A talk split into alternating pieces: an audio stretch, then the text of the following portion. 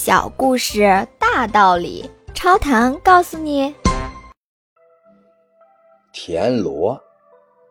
有一天，一个农夫家的孩子被独自留在家中。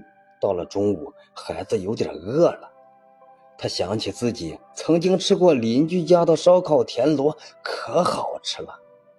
他跑到水田里捉了好多田螺，然后回去烧烤。不一会儿，他就听见田螺发出吱吱吱的声响，好像是在唱歌一样。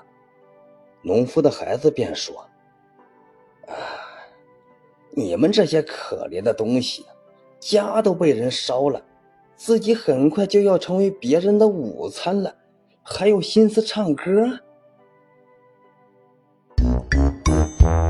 请问您听完这个小故事有什么感想呢？欢迎您在评论区留言，咱们一起探讨。